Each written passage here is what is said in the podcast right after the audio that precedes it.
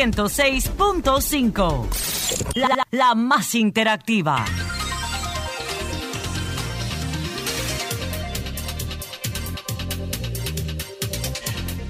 Dos treinta y cuatro minutos marca el reloj de RCC Media y el sol de la tarde. A esta hora se inicia el sol del país con el doctor Ricardo Nieves. Gracias, Domingo. Transitando hacia el Cibao, Cibao Central, lluvia en toda la, la, región y la autopista Duarte, sumamente peligrosa la autopista, lo es sin llover. A, a propósito, hay tramos de la autopista que han sido reparados con una nueva capa asfáltica y no tienen pintura. Cuando llueve eso es un peligro inminente.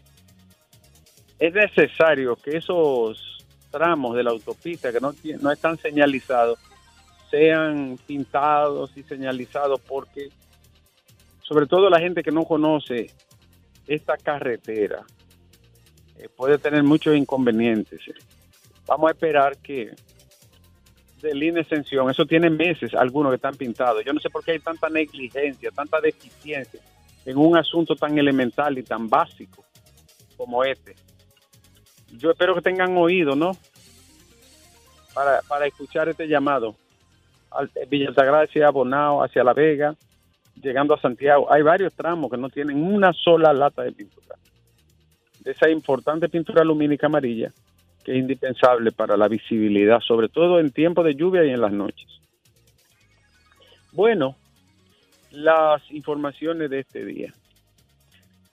A propósito, va a salir los resultados de la prueba PISA en diciembre. Ya están medidos, ¿eh?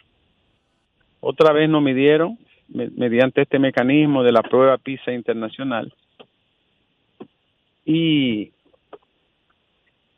eh, se, ya se han filtrado algunos datos. Por ejemplo, en idioma, en el inglés y en lengua, eh, es una evaluación catastrófica. Otra vez, no tiene por qué ser distinta si no hemos hecho nada diferente. Pero otra vez quedaremos en, en un lugar penoso eh, del ranking de desempeño y la medición de cómo nuestros estudiantes captan y responden a la enseñanza-aprendizaje. Nada, nada es sorprendente en, en este caso. 4.8 billones de pesos en 10 años. Lo voy a repetir, 4.8 billones de pesos. Billones, no millones. 4.8 billones y el desempeño y las habilidades y destreza de los niños por debajo de sexto curso están peor o igual que hace 10 años. Eso como para sentarse a, a decir hasta aquí ya. Y el actual gobierno, que, que encontró un panorama deprimente con el peor sistema educativo de América, el peor, con los peores resultados en gramática, en matemática, en ciencia, el actual gobierno encontró ese panorama y veníamos arrastrándolo desde hace tiempo. Y lo que hizo fue reproducirlo en lugar de dar un giro y cambiar. Es decir, que en el tema y problema más importante de la nación, Alejandro, que es el problema educativo, todos han hecho lo mismo. Todos. Este que está gobernando y los que pasaron con más tiempo. Lo mismo en la evaluación del desempeño y de las capacidades de los jóvenes se traduce el fracaso total de la política dominicana en materia educativa. Una verdadera pena y una tragedia social. Y entonces quiere que los jóvenes sean buenos, que se porten bien, que, que, que, tengan un buen comportamiento y, y que no sean ni, ni como diablo van a ser buenos los jóvenes y se van a portar bien. Cuando la, el instrumento y la estrategia por excelencia de enseñarle a pensar y a usar la razón es un disparate como es la, el sistema educativo nuestro.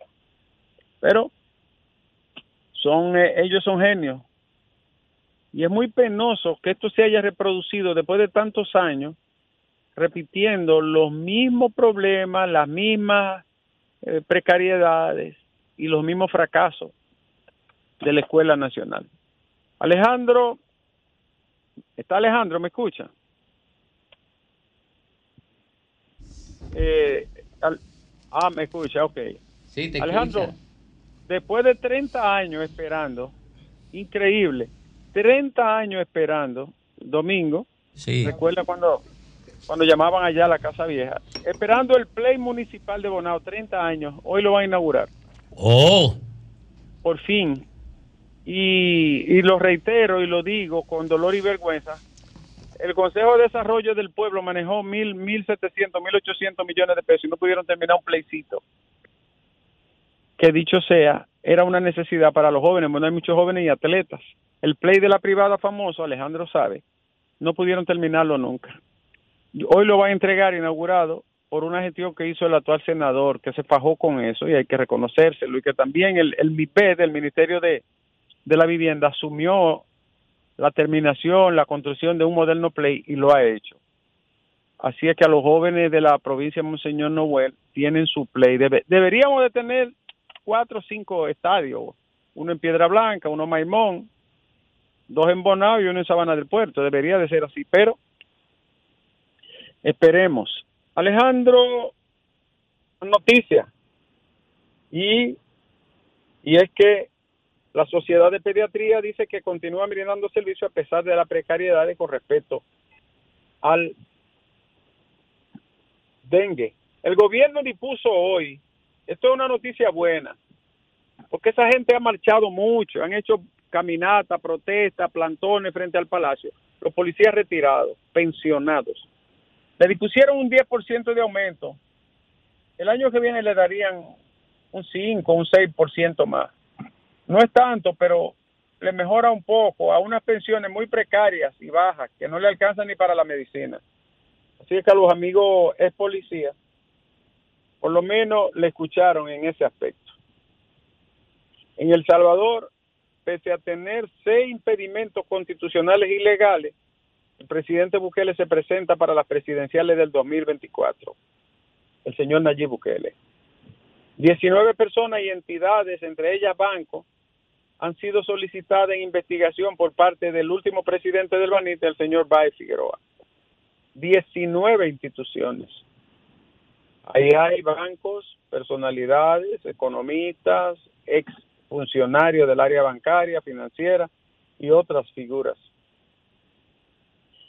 Hoy se cumplen nueve años de aquel fatídico atentado en el metro de Santo Domingo. Ustedes recuerdan ese hecho que nos sorprendió a todos. Nueve años han pasado ya.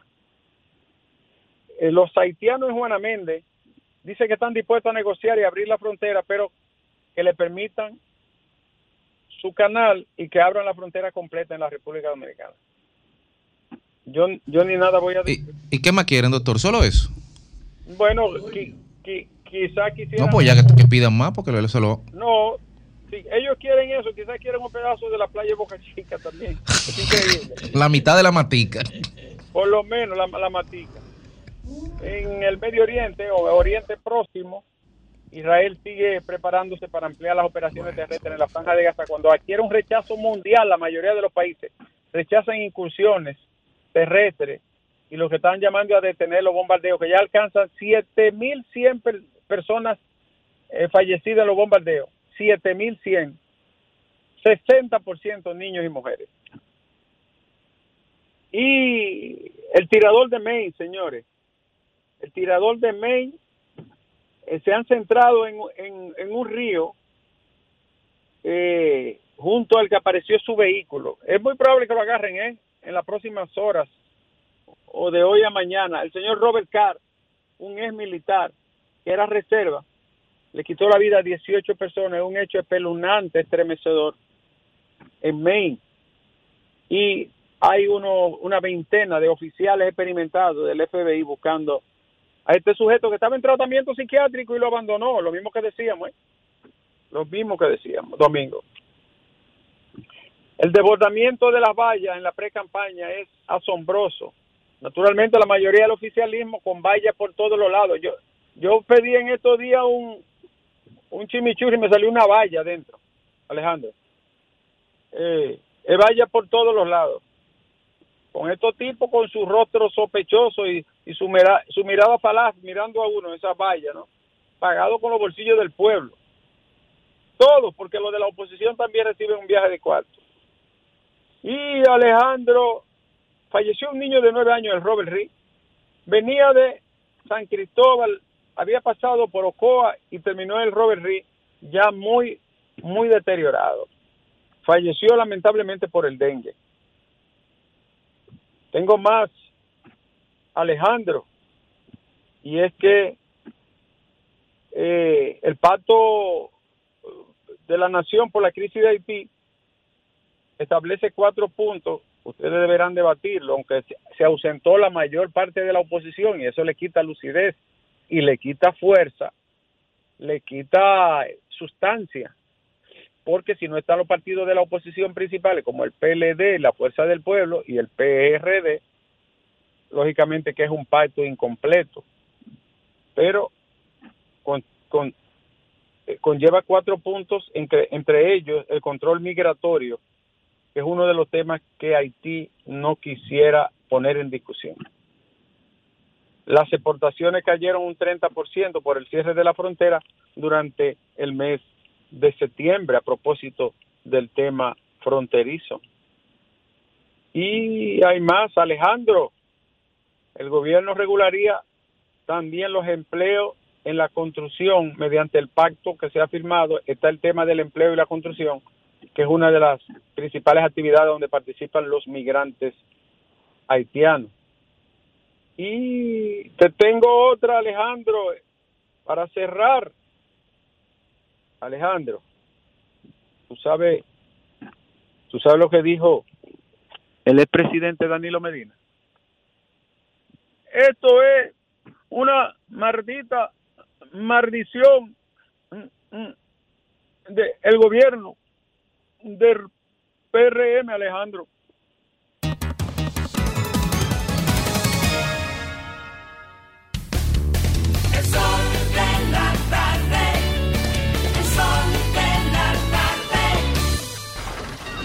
Comunícate 809 540 165 1833 610 1065 desde los Estados Unidos. Sol 106.5, la más interactiva. Bueno, 14 minutos completan las 3 de la tarde al concluir el policomentario del doctor Ricardo Nieves. En este viernes que pinta lluvioso, señores, y las lluvioso. temperaturas ya, según la Oficina Nacional de Meteorología, van a ser más frescas. Yo creo que hay que celebrar por muchas razones, porque el calor no nos va a matar, porque va a bajar el dengue, pero sobre todo, desde la lógica de la gente de electricidad, también Ay, tendrá que bajar la factura. Te ¿no? tengo una pregunta, Ivonne Ferreras. Ay, nos vamos con la gente de una vez, pero antes, antes, como ya entró eh, tipificando el viernes, perfilando el viernes, y los viernes son unos días provocadores. Y entonces, Ivonne Ferreras, esos viernes provocadores, cuando son lluviosos, tristes, melancólicos, ¿a qué invitan? Ay, mejor no lo digo. Ay, se mandó, se mandó, se A la- mandó. a la llamada. Eh, eh, vámonos a la llamada. O- o pregúntale a la gente. Vámonos a la No, llamada. Llámale. Buenas tardes. Qué bien. Ay, a ti te gusta la vagabundería. Buenas tardes. Buenas tardes. Adelante.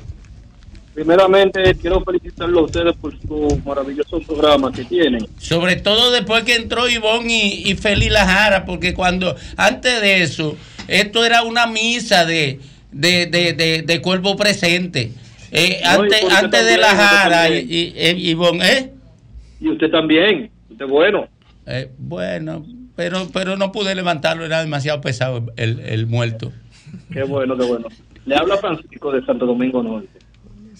Mire, yo nada más me estoy riendo últimamente viendo estos comentarios sobre de que los apagones, Lionel y Danilo hablando.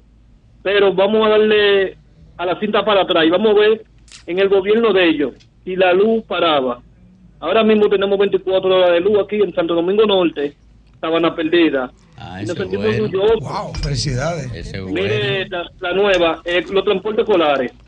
Ah, Ahora sí. mismo hay familiares que se están economizando 4 mil pesos que antes tenían que pagarle a un motorista De- para que déjeme, el déjeme- niño déjeme decirle, déjeme decirle una cosa. Mire, eh, yo creo que alguien me corría. Creo que la mejor medida que ha implementado este gobierno, el de Excelente. transporte escolar, el, de transporte escolar.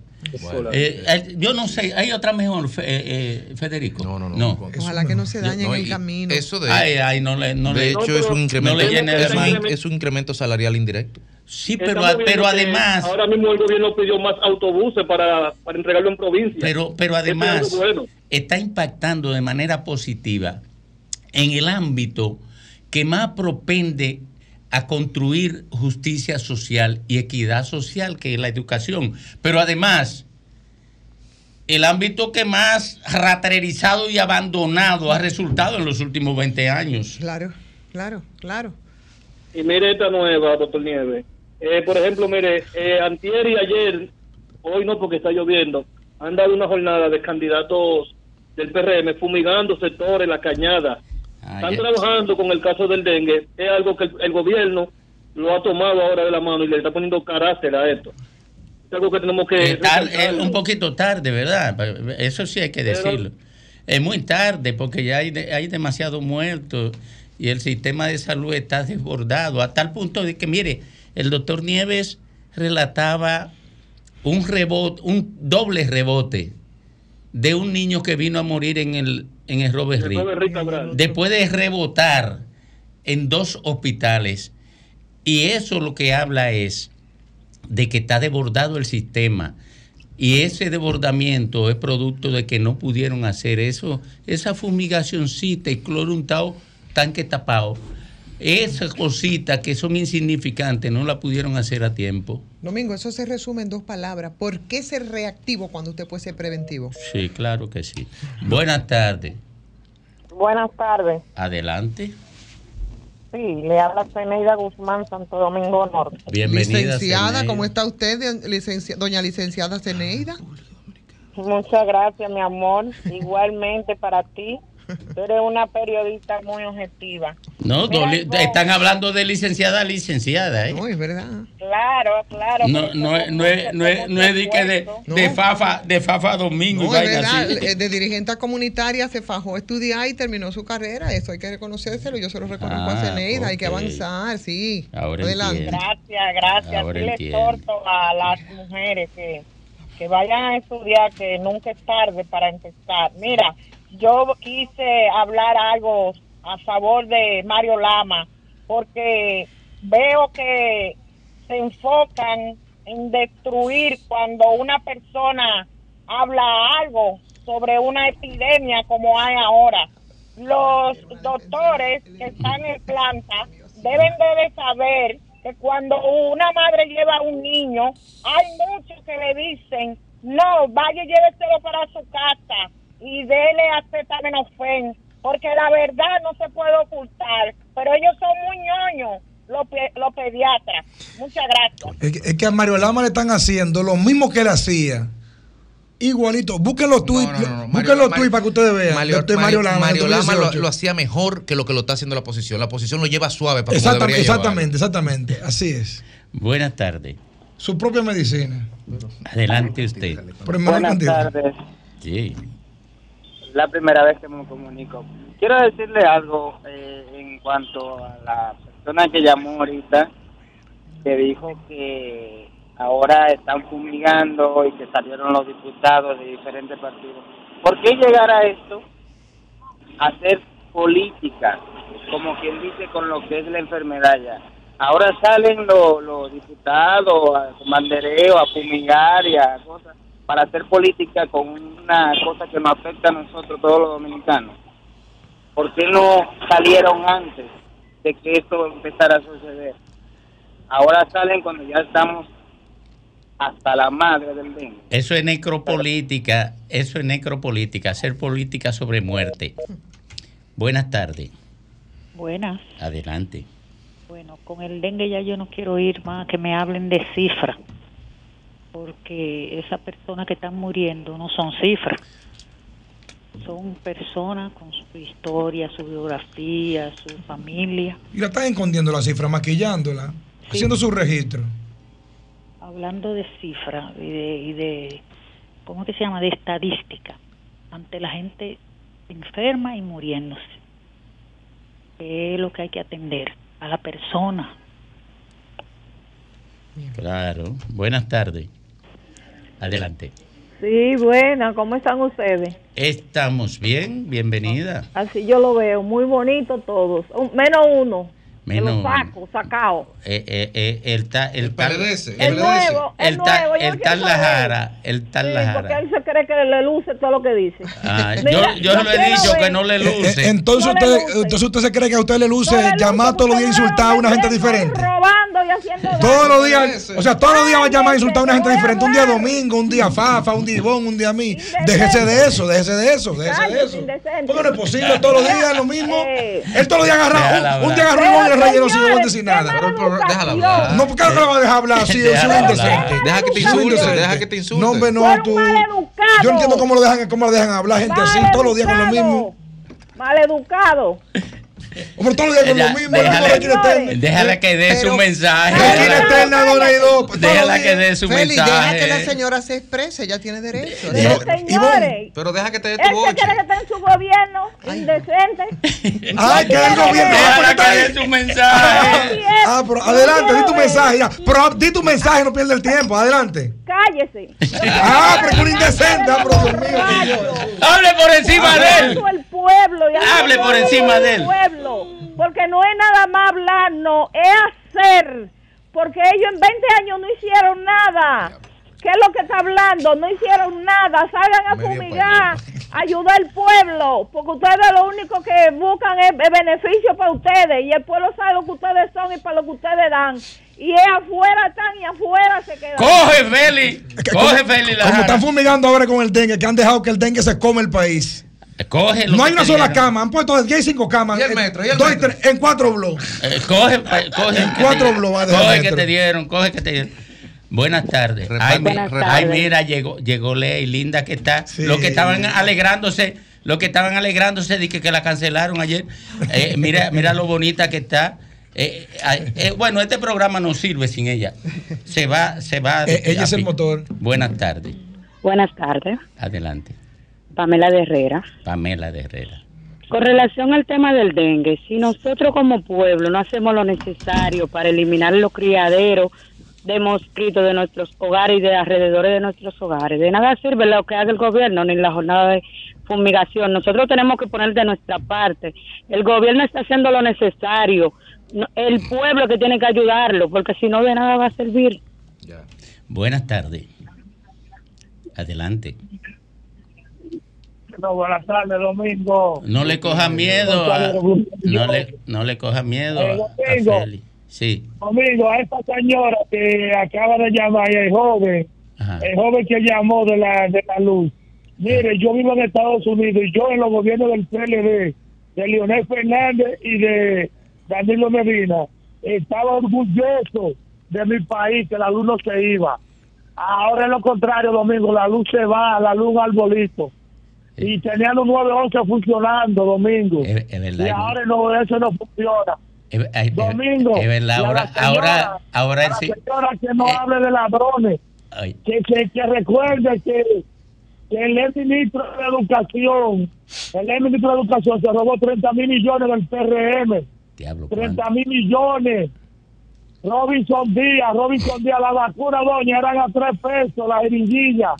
Y la tenía 27, doña. Mire, doña, aquí en el país no hay unos más delincuentes que la gente del PRM. Y hablándole mentira al país como usted le está hablando. Mire, te Háblele la verdad al Ya- país. llame siempre, que dice la Oiga, verdad, llame oiga. siempre. Señora mayor. Oiga, oiga. señora mayor, Ya, ay, suéltala ya. Ay, suéltala ya. Oye, eh, ¿tú sabes qué es lo que pasa con el que eh, ve eh, eh, energía eléctrica todo el tiempo? ¿Qué pasa? Que, que cuando, cuando hay un apagón, él cierra los ojos y lo abre cuando vuelve. Buenas tardes. Buenas tardes, Domingo, Ivonne. Baje, baje el volumen de radio, por favor, amigo. Hola, hola. Sí, Fidel Guzmán por aquí. Ah, pero di que amigo, pero si es el miembro de este programa. No, no, no, yo Oye. extraño ese programa. Del programa Eh, y oye. yo. Mira, eh, Mira, Fidel. Domingo, la verdad que para hablar mentira y comer pescado hay que tener mucho cuidado. Ey, Ivonne, Epa. y tú, y es verdad, que el que llama a un programa tiene derecho a expresarse, pero tampoco no a insultar, porque esa señora que llama ahí, ella claro. primero, Y es todos los de un días. minuto, de un minuto se coge 45 minutos insultándote a ti, insultando a la Jara, insultando a Domingo, insultando, mejor que no llame la vieja esa ahí. No, pero tienen que. llame. Ay, Dios mío. Si Pero no insultar, que no llame, que haga su y punto. Fidel, esa dama no tiene que usar ese término tan despectivo y respetuoso de esa vieja esa. ¿Y por qué? La, la señora, la señora, Exacto. su comentario y, y punto, pero que no comience a estar diciendo las mismas maldiciones a, a algunos de ustedes ahí. Sí. Eh, eh, una cosa, Domingo. Yo estoy Domingo, vacunada contra eso. eh, una cosa, Domingo, el PRM, el PRM, no está pasando, porque todo cuando yo hablo, él se pone mudo, ciego, ciego, sordo y mudo, él no me escucha a mí. Pero ¿por qué él no me escucha? Porque lo que yo le digo a él es la pura verdad. Mire, Papa Tavera, y se lo digo a usted como PRMista. Aquí, es que yo le pago y que encuentre un sector 20 que tenga 24 24-7 de, de luz en este momento. Este, este país lo que se ha vuelto un arbolito aquí desde que llegó el PRM. Y démosle gracias a los ladrones del, PL, del PLD. Óigame bien, a los ladrones del PLD démosle gracias que tenemos Punta Catalina ahí. Que si no este país este país no sabe, no sabíamos en qué estuvieron operados ahora mismo con energía eléctrica. Ustedes no han invertido un maldito cambio aquí, en este país, en energía eléctrica. Ahora, Fidel. Fidel, ahora, Fidel, Fidel, nos vendieron a Punta Catalina como que nosotros íbamos a pagar una factura No bien importa, bajita. sí, y no la estamos pagando. Ok. Se acabaron todos los cuartos del mundo, pero sin, sin Punta Catalina. No, pero el carbón subió este país estuviera apagado. Apagado con velita estuvieran aquí, no, ni siquiera con un inversor. Con velita. Pero ¿y qué hace el PRM, Ivonne? Dime que, en qué ha invertido el PRM aquí. No, Fafa, No que te diga, yo no. nada. Está invertido. Entonces, este es un país que ha venido en retroceso totalmente. Y así este señor quiere dedicar a elegirse aquí. Cuatro años más, coño, jodido, como estamos ahí, pagando luz más cara, pagando los alimentos más caros. Eh, eh, y una serie de cosas, la delincuencia ha aumentado. ¿Cuál es la alternativa, Fidel? Suelta ahí pa- encontramos, pa' que te desahoguen. Yo Sí. no sé, que venga un guardia Suéltalo, aquí. suéltalo ahí. ¿Quién, quién tú crees? aquí, que ponga, que, que, que se ponga, o que venga Nieve, que Nieve se ponga los pantalones. No, pero Nieve no está en eso. No, pero de los candidatos que están, ¿cuál es la De alternativa? lo posible, hermano, de los que están ahí en la gatera, ¿cuál tú crees que va a resolver todos esos problemas? Que es verdad que tenemos. Óyeme, no Más te- fácil, te ¿cuál va a ganar? Ahora, yo te pongo una, yo te pongo una, una, un- una, te pongo en un ahí en dos cosas. Hasta ahora, ¿cómo ha sido mejor los, los ataques del PRM, o los Eh, eh, de despégate el teléfono que no se oye. No entiendo. Eh, eh, eh, Fidel, Fidel, espérate. Aléjate un poquito la bocina porque lo- la respiración tuya impide que uno escuche el mensaje Con tuyo. claridad. Sobre todo la pela de lengua que tú le estás dando a Fafa. Fafa no te está escuchando la pela No de está lengua. entendiendo. Pero vuelve y dale la pela de lengua a Fafa. Y, di- y de plano, y de paso, Dico. ¿por quién tú crees que la gente debe votar? Espérate. La, No, no, yo- la yo- lengua, Fafa, antes de decir por quién va a votar. Lo que te, lo que te estaba diciendo, Ivonne, que vamos a hacer una comparación. Ah, pues no sé, de le los cogió 20 miedo a años de Fafa. gobierno, de los 20 años de gobierno del PLD y, lo- y lo- y- y los gobiernos del PRM. ¿Cuántas? ¿Quién ha hecho más por este país en- a- hasta el día de hoy? ¿El PRM eh, eh, versus PRD?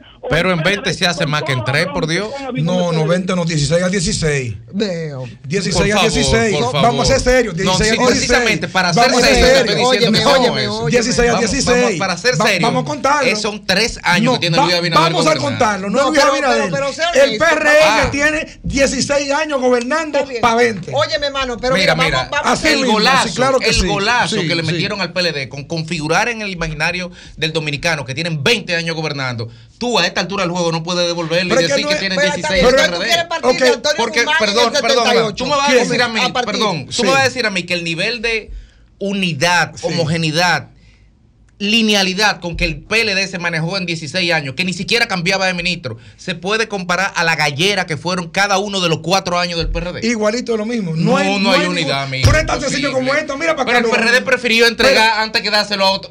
Oye, Salvador prefirió darle a Balaguer el gobierno antes Sí. que dárselo a Magluta. Eso pasó con Leonel Pero, y Danilo. pero mira Eso que- pasó con pero Leonel. No es lo mismo. Pero mira qué fácil, mira qué fácil.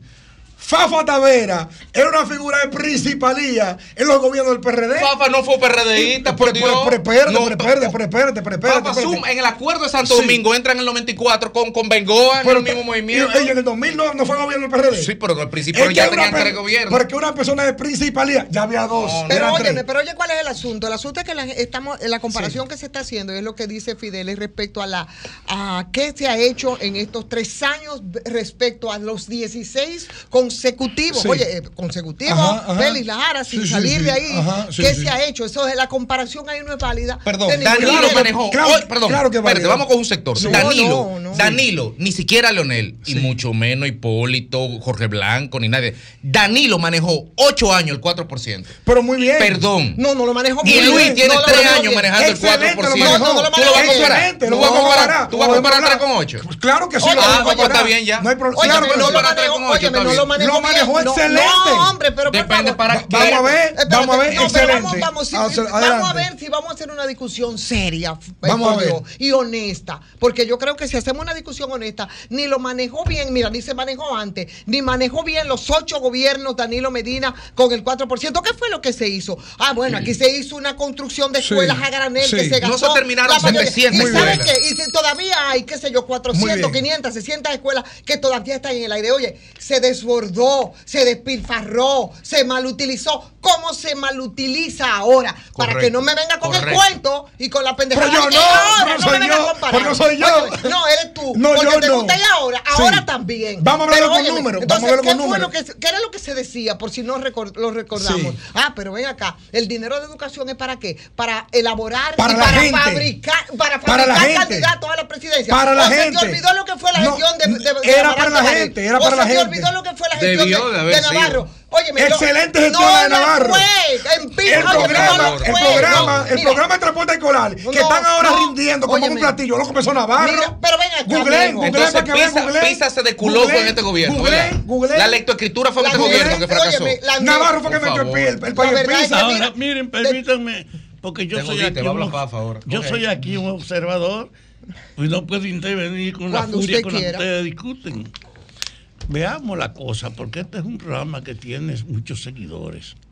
De alguna manera, para facilitar a la gente elementos que le permitan hacer un juicio, no simplemente por la bulla que hagamos. Ay, Fafa, pero para usted me- emitir su, su criterio, que me encanta y que lo respeto mucho, tampoco no nos tiene que decir que somos gallaretas. Tenemos formas distintas de decir las cosas. Las decimos rápido, hacemos la discusión, pero no nos descalifiquen. No, no, Pero, no, no, Fafa. pero espere. óyeme, mira como tú me interrumpes, que no dejas que uno hable.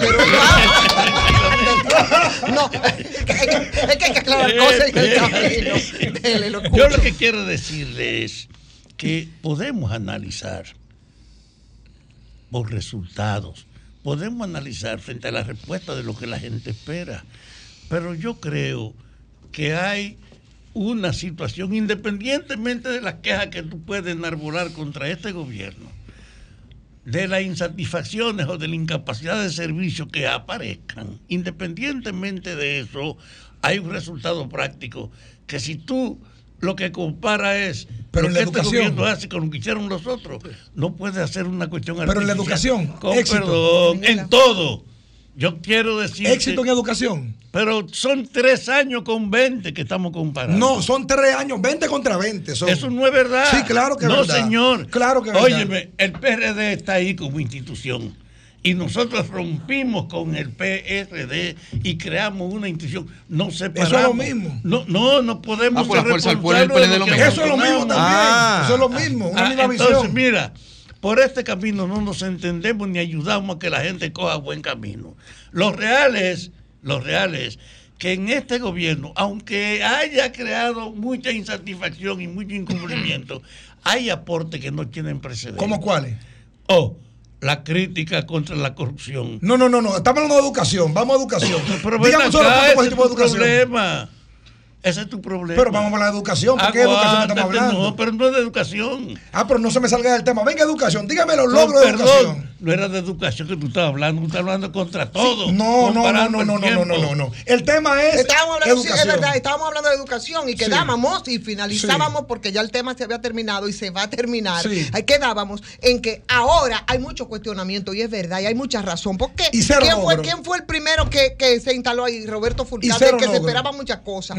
¿Quién se instaló después? Bueno, ahora eh, la cosa es terrible. Estamos esperando a PISA, que ya lo tenemos casi ahí a la puerta de la misma, y esperamos que los resultados no sean los últimos que hemos recibido en los últimos 16, 20 años sobre educación. ¿Por qué? Porque no se avanzó a pesar No, de claro que avanzó. presidente Claro Medina que se le obligó. Es que ustedes no quieren Óyeme, escuchar. A Claro que pesar, a pesar de que al presidente Medina se le obligó a punta de carabina a- a que el 4% lo aplicara. Y esos 4%, ¿tú sabes qué lo utilizó? En la construcción de escuelas. Construyó tantas que hay muchas escuelas pagadas y bien. construidas en el aire. Deme que la cosa ahora es diferente. Solamente deme no un lo minuto, es. no hay problema. Y Deme un minuto, escúchame. Vamos a ver si diez es verdad. minutos. Ah. Vamos, un minuto. Dije, no, pues dije demasiado. El programa no es mío. Un minuto solamente. Miren, número uno primero, miren. Cuando aquí se instauró el 4% para la educación, había un déficit de más de 75 mil aulas. Por eso la prioridad en principio de la revolución educativa ¿Y quién fue era gobierno? la constru- Después, antes del 4%, ¿quién era el gobierno? Leonel, Leonel, Ah, el Leonel, PLD. Leonel, ¿Qué sí, Leonel? el PLD, el PLD, el PLD. Óyeme, por favor. Es que no estoy librando al PLD. lo que Ah, estoy diciendo es que lo hizo si mejor. había un déficit porque Pero tampoco escucha, habían hecho nada. pero escucha, claro Eh, que sí. Un déficit de más de 75 mil aulas. ¿Que Danilo construyó? Danilo construyó 45 mil aulas. Es tanto así como tú dices que contrató escuelas que inclusive al día de hoy no están hechas. Y lo peor del mundo es, ¿sabes qué? No, no, no, no que en no cuatro están años. Pero espérate, pero No, espérate. pero dilo claro. No solo no están hechas. No solo no están Sí, hechas, sino sí. que son parte también Dame de la un segundo. corrupción. Porque se pagaron Pero que completas son- sin identificar siquiera Pero yo estoy es de acuerdo. barbaridad. Si hay corrupción, que metan preso al que tenga que meter Claro, preso, hombre, que lo metan. esa es la Porque yo no apoyo lo mal hecho. Esa es la falencia Yo no apoyo lo mal hecho. Entonces, eso nos va a, ubic- nos va a Ahora, llevar a ¿tú todo a dónde? A la justicia. Pero tú sabes cuál es la diferencia. ¿Sabes cuál es la diferencia? En estos cuatro años no se ha terminado una sola escuela, ni de las que se pagaron. No me fuña, hombre, Félix. Sol 106.5.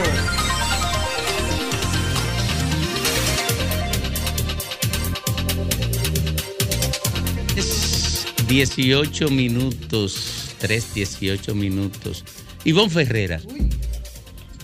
Ivonne Ferrera, tú que, que en los últimos días has estado trayendo eh, primicias. Palos porque- y primicias. porque, porque ocurre que de aquí al 29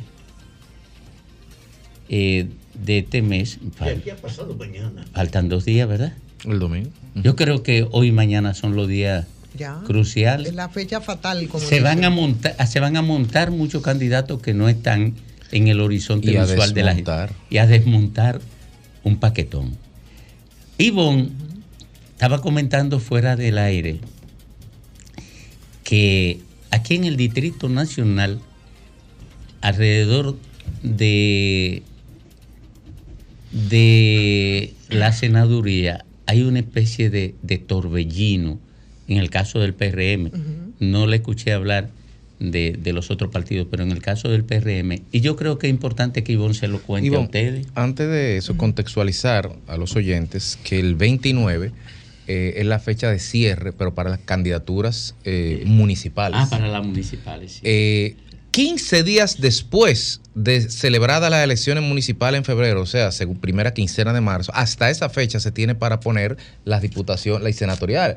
Lo que pasa es que en el caso del PRM, por X o por Y, quizá como dice la teoría de Félix, para recoger lo herido con tiempo, eh, decidieron tratar de cerrar ambas en la misma fecha. Claro. Pero no es una obligación jurídica, es una decisión política que igual puede ser flexibilizada. Entonces los otros partidos se ponen la, corbo- el- la, la soga o no si deciden ponérsela. Ahora, Válido. a nivel municipal es el domingo que tiene que ser. Válido, válido. Sobre, eh, pero, pero de todas maneras, yo creo que es un plazo también fatal para, sobre todo cuando tú estás transitando las angustias que, Sí, según me ha dicho, me ha dicho alguien, eh, eh, en este momento, pues está precisamente transitando el Partido Revolucionario Moderno, porque hace un tiempo lo que todo el mundo daba por hecho es que iba a repetir Farideh Raful.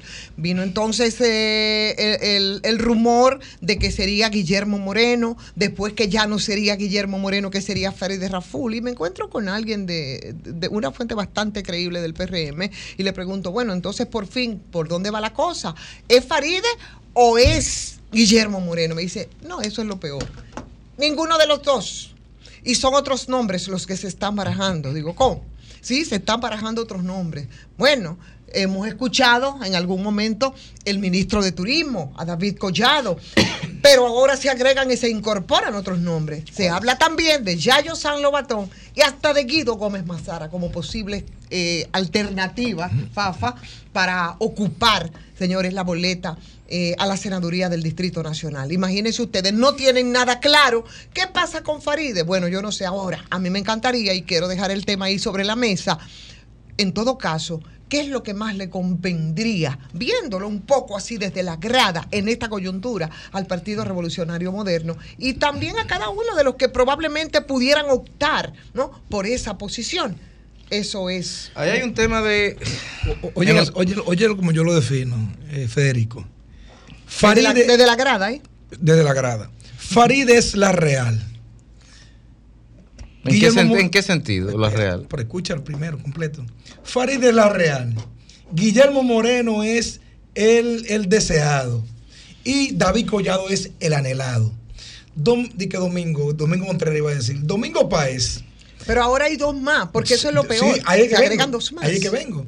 Domingo Páez hizo un análisis hace alrededor de dos meses y medio y decía las razones por, cual había, por el cual había un tranque en la capital respecto a las candidaturas a la alcaldía específicamente y el apoyo de David Collado, que para todo el mundo iba a ser un doble play por la lucha por el poder en el 2028.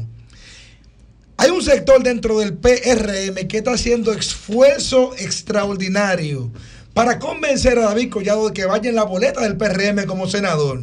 Porque entienden que si David Collado va en la boleta en el PRM como senador, inclusive ofreciendo de ser presidente del Senado, inclusive, que si él va en la boleta como senador, compensaría entonces que Carolina va a alcalde y que nadie se metería los pies. Y por ahí es que anda la cosa. Todo el mundo sabe que Guillermo Moreno es un invento y que la candidata es Faride, pero ellos desean que sea Collado para ver entonces si tapan el hueco que hay con Carolina. Pero, yo no más creo- allá de la teoría de conspiración, espérate, más allá de la teoría de conspiración. yo vine para, para, para pasarte, nada más agregar. Decir No, eso esto. mismo dijo él cuando me Sí, quitó no, mi corazón. Eh, rápi- rápidamente, rápidamente, rápidamente, rápidamente. Porque, ok, él dice Faride es la real, es la candidata, es la que veían como. La real es la que tiene, la que son los números los Ok, reales. bueno, pero es Vamos la que- de es la que números ahí. primero. Vamos a hablar de números No, pero está bien, más allá de números. Eh, ¿Por qué entonces Guillermo Moreno? Bueno, toda la especulación es Guillermo Moreno eh, sería un candidato ideal para enfrentar a quién? Con el tema que le huye como el diablo a la cruz. Por ejemplo, Leonel Fernández, que es por donde anda un poco Para darle la, martillazo a pa- Leonel. la polarización, ¿eh? por más pataleo en este momento que del PLD, ah, por ahí está un poco la polarización.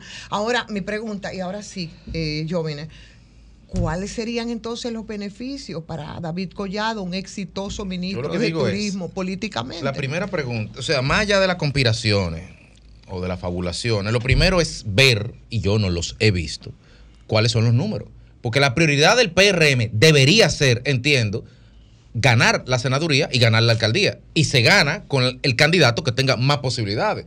Entonces, esto no es cuestión de si fulano quiere o no quiere, es si la actual senadora tiene los números para ganar. Esa es la primera pregunta que hay que despejar. ¿Tiene los números? ¿No lo tiene? No lo sé. Fuera de eso, en esa misma dirección, lo que hay que buscar, cuáles serían el decodificador es quién puede ganarle al virtual y aparente candidato a senador por la alianza entre eh, Omar Fernández, que eso es lo que se está hablando. Entonces, ¿quién tiene esos números para ganar? Y eso hay que medirlo también. Y entonces, en ese campo puede entrar cualquier especulación.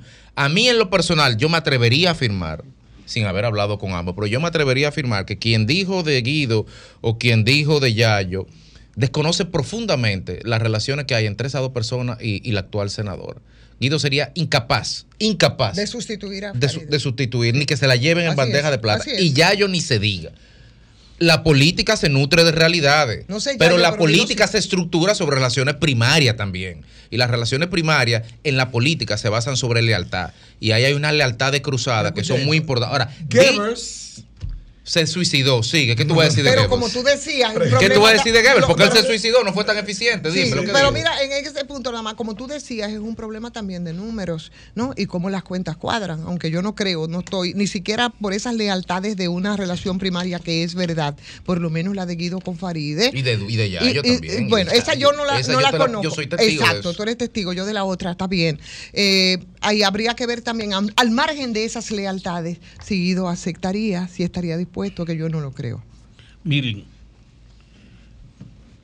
cuando uno piensa en los resultados positivos del gobierno, y entonces usted se olvida de ese resultado para hablar de llenar una vacante que sustituya a una persona simbólica, Tiger Livo.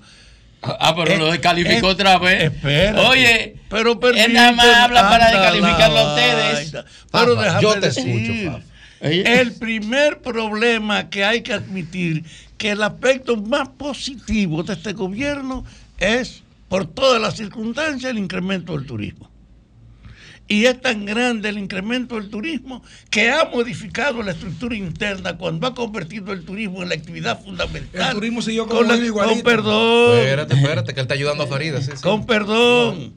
El hecho real es que sería una torpeza que ustedes articulen ese trabajo sustituyendo a la persona que ha estado encabezándolo, coincidiendo con esos entorpecimientos.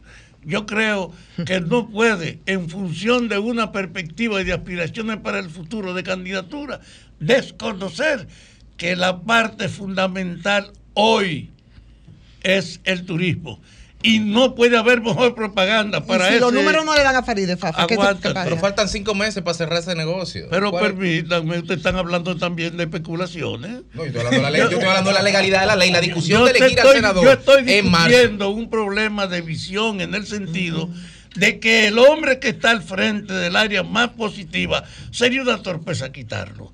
Yo creo que la mejor propaganda para un aspirante a la candidatura del futuro es que en el presente se le reconozca su resultado y su eficiencia. La mejor plataforma que tiene el aspirante de turismo para pensar en promocionarse Le hago una es pregunta. asimilar la gente el hecho de su éxito. Le quiero hacer una pregunta, Fafa. ahora- Le quiero hacer una pregunta ahí mismo, antes para que usted siga. Una pregunta. Entonces, eh, y es especulativa. Si los números no le diesen a Faride para hacer, e irremediablemente tendría que buscarse otro candidato, ¿quién usted entiende entonces que sería? No, señor.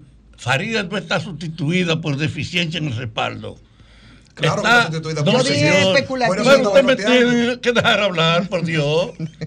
Pero es un diálogo, un Claro, diálogo. No, claro. no, no son diálogos. Claro que no, sí. No, son diálogos. No, hombre, no, Fafa. Son interrupciones. No. Yo no los interrumpo a ustedes. Ay, porque Pero no quiere, no, no porque, quiere, porque no puede, porque no puede, porque no quiere. No, porque yo no quiero degradarme a la bulla con la que se hace Es que este no se degrada, debate. Nosotros No, no no, degradamos la- cuando hacemos el diálogo. Eso Pero no es verdad, Fafa. Permítanme decir. Es que es un debate. No. Yo estoy diciéndole que la mejor inversión para el actual ministro de Turismo es seguir haciéndolo bien, porque por la tendencia el turismo seguirá siendo Los números le dan o la no, parte Farid, fundamental. Esa es la pregunta. Pero yo no qué fue lo que mierda. Es que tú estás fuera del debate. No. Es que tú estás fuera del debate. No, Es que tú estás fuera del debate. No, tú estás hablando de otra cosa. Ellos No, están señor. discutiendo. No, espérate. Deben mi Eh, turno. No, no, no, no. Espérate, porque lo que estamos. Esto, es- esto, es un- esto es una lógica. Esto es una lógica.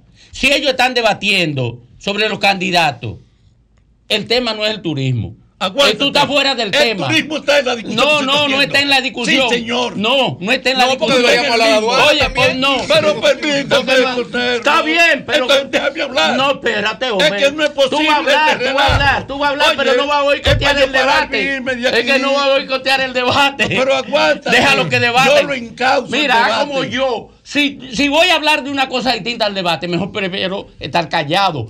Pero tú no puedes, tú no puedes un debate sacarlo para hablar de otra cosa. Es que no es verdad que estoy hablando de otra cosa. Claro que está hablando de Estoy otra cosa. apuntando un componente que en el debate ha tenido presente, de que entre los posibles precandidato esté el ministro de Turismo. Y yo comienzo por ahí diciéndole que él ha tenido mucho éxito en lo que está haciendo, que la tendencia general es reafirmar el turismo y que sería una torpeza que él abandone esa plataforma. Y yo le en función de eso, usted me pregunta, y si Faride no tiene, y yo le digo, Faride tiene el respaldo de la gente. No, no estuviéramos hablando de eso. Pero-. Si lo tuviera, no fuera Aguántate. Faride es una joven y una mujer que se chicharró que representa es que es verdad. que representa dos corrientes que el el jefe de este lado no puede pasar por alto joven y mujer.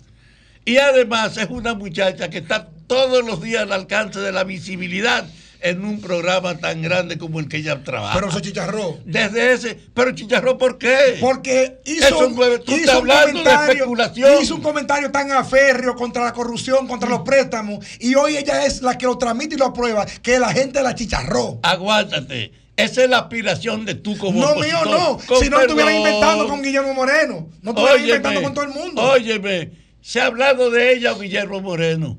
Con Guillermo Moreno, que todo el mundo tiene mucho respeto y consideración porque es un hombre serio y capaz. Así es. Que yo creo que el gobierno debía tenerlo integrado como procurador Como de la. República. Pero una cosa es su calidad y otra es la realidad de que Farida estaba al frente de la senaduría. De que ahora ella está en un programa diario donde la gente la Fafa. puede ver y seguir. Fafa. Y desde ese punto de vista, ella no tiene competencia. No El tiene- desafío es para la dirección del, del. PRM que con una práctica de sustituir la esencia democrática que es que la gente defina, se ha hecho una reserva. Yo condeno las reservas, porque en el fondo es privilegiar la autoridad por encima de la voluntad de la mayoría, que es la esencia de la democracia. Por eso yo creo que lo ideal hubiese sido hicieran un- una participación y no esta negociación que es una vergüenza. Y yo digo, el PRM no tenía nadie mejor que Faride para seguir siendo senador. Ok, Fafa. eh, tú hiciste tu posición y tu posición, porque el debate era eh, sobre, en otra perspectiva. Pero tú estás dispuesto a contestarme una pregunta que yo te haga. Depende. Pues siga No, no, no, pregunta. no, no, no, no, no, no, no, porque- tú tienes que afirmar categóricamente no, que sí. No, porque, porque él no, es- no está en el debate y quiere interrumpir el debate con No, una yo estoy exposición. en el debate con una visión que ustedes no pueden no, ignorar. No, no, no, porque el debate tú no lo has entendido. ¿Tú sabes qué es lo que se está debatiendo aquí?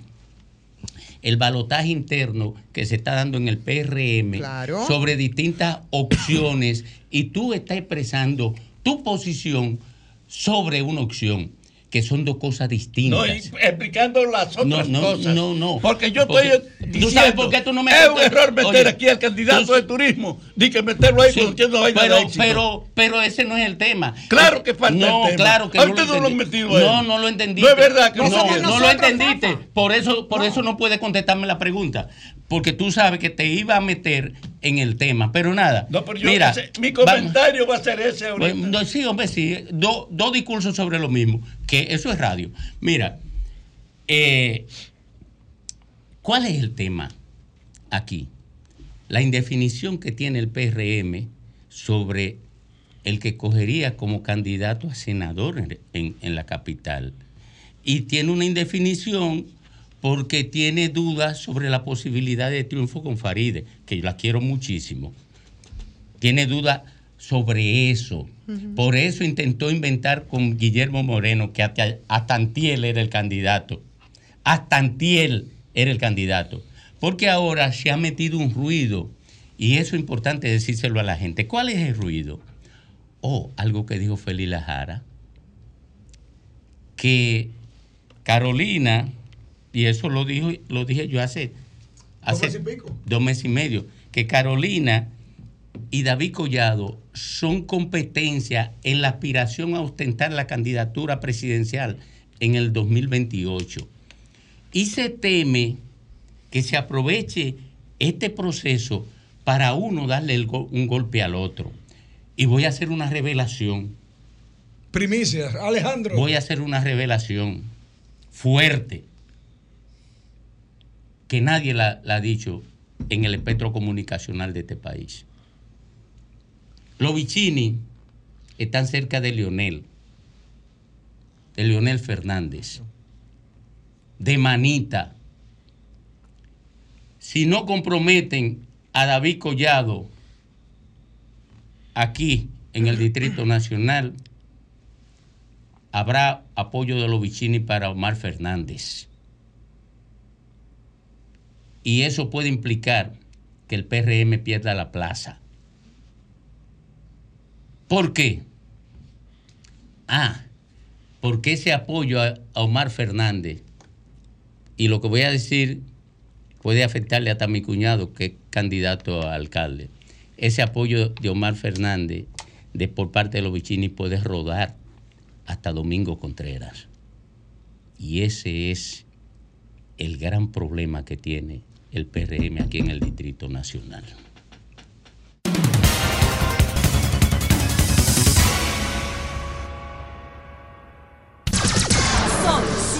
106.5.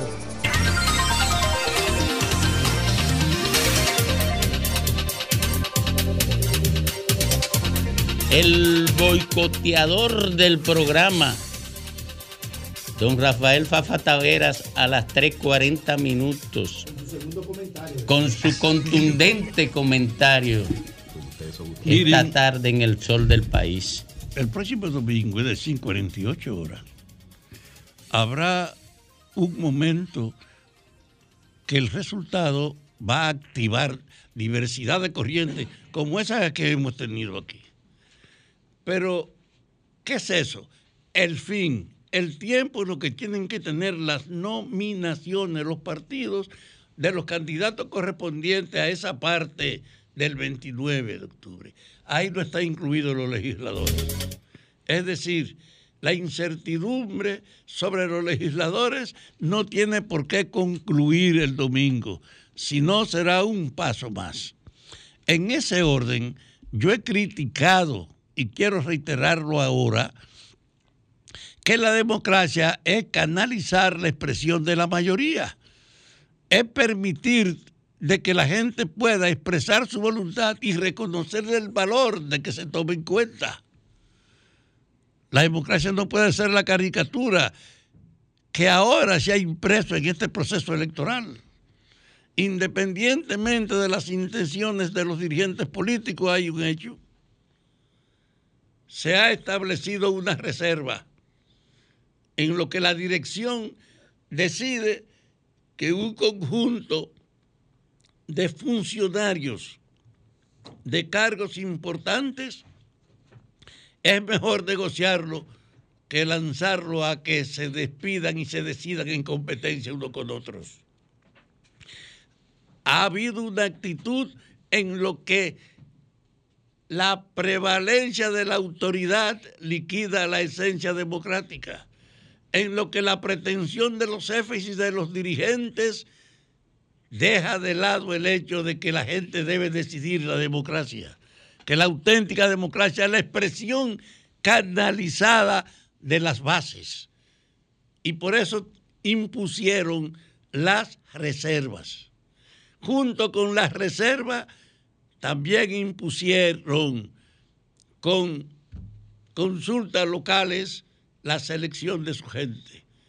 Y hasta organizando en algunos sitios una especie de elecciones limitadas que permita que sea más fácil intervenir para bajo el esfuerzo de que aparentemente es una forma democrática de consulta, se haga lo que ellos quieren. Estamos frente a una consolidación del autoritarismo característico de la degradación política que nos ha afectado. No hay razón para las reservas de los gobiernos. Es un abuso y un desconocimiento de la democracia.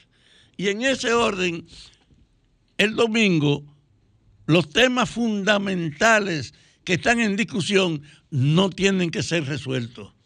Va a ser solo lo relativo a el espacio concejal de los ayuntamientos.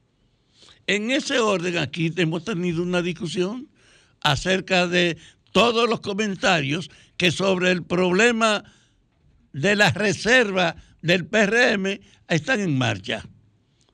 Y es verdad, se mencionaron los nombres, un candidato abogado con experiencia y un funcionario con éxito como un ministro, frente a la permanencia de la actual vicepresidenta del Senado, no solo la senadora de la capital, sino vicepresidenta del Senado, que es Farideh Raful.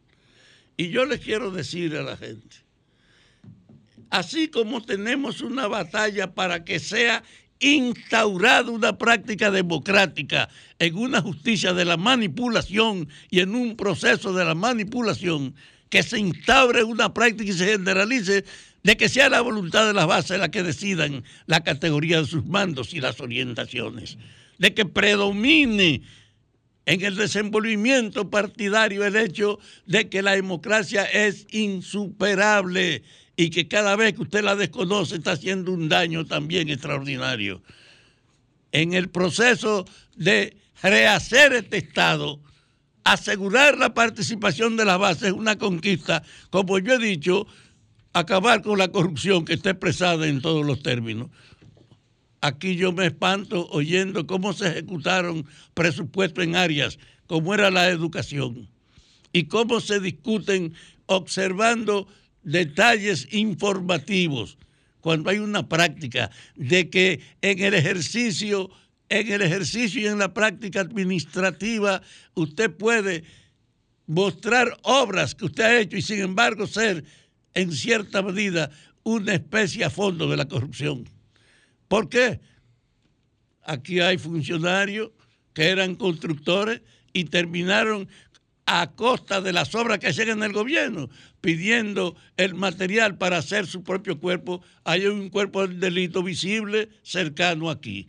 Es decir, el problema de la transparencia y el problema de la honestidad administrativa no puede medirse por resultados de obras, sino por la delimitación de las prácticas, de la forma en que se hacen, de que se tenga acceso.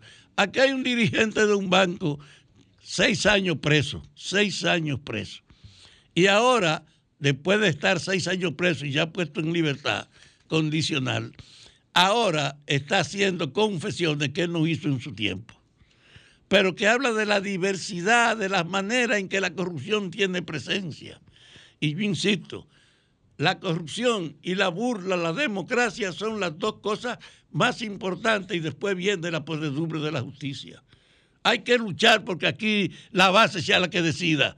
Que la dirección sepa que no es verdad que por su jerarquía tiene derecho a ignorar la base y ella manipular comercialmente la sustitución de la voluntad de los otros. Así que este domingo tendremos una muestra precisamente de la herencia, de la manipulación de los jefes. Ahora, si ese resultado se vuelve contra la aspiración de la mayoría, es una provocación de la que no podrán escapar. Y yo insisto, Faride es la que tiene el respaldo de la gente, es la que participa en los actos públicos todos los días en un programa real. Es una joven y además es una mujer. Y tú no puedes, en un proceso de representación diversa, ignorar esa doble calidad, hembra y joven.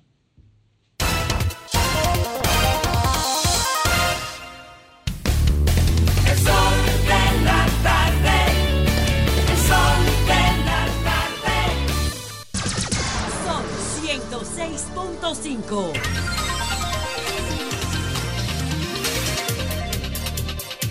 Las 3.52 minutos aquí en el sol del país, la reina del sol. Ivonne Ferreras. Domingo, muchas gracias. Saludos, República Dominicana, desde esta tribuna que es el sol de la tarde. Hoy es viernes y entonces los viernes uno supone que bueno, trataría temas más ligeros. Nos pusimos un poco en la, en la ola de lo que se discute en estos días, la política, los eh, acuerdos eh, que se hacen y todo eso. No, no, no. Yo no quiero seguir en esa, en esa onda de discusión en este momento que me toca abordar un tema. Sin embargo, es muy difícil que uno pueda sustraerse por el impacto social que tienen algunos temas. Y escuchaba Graimer Méndez en estos días a un diputado del, de la Fuerza del Pueblo que hacía una denuncia que a mí me parece importante, ¿sí? Me parece importante y como que pasó y quedó tranquilamente. Me voy a referir al tema de las bancas, me voy a referir al tema de la lotería. Lo contaminaba un poco porque decía, bueno, quieren imponer o quieren de nuevo crear una nueva lotería y eso es que el tema de la, de la, de la reelección y demás. No, es que reelección o no, la, denuncia es importante, porque este país con el tema de las bancas y de la lotería ya no soporta más.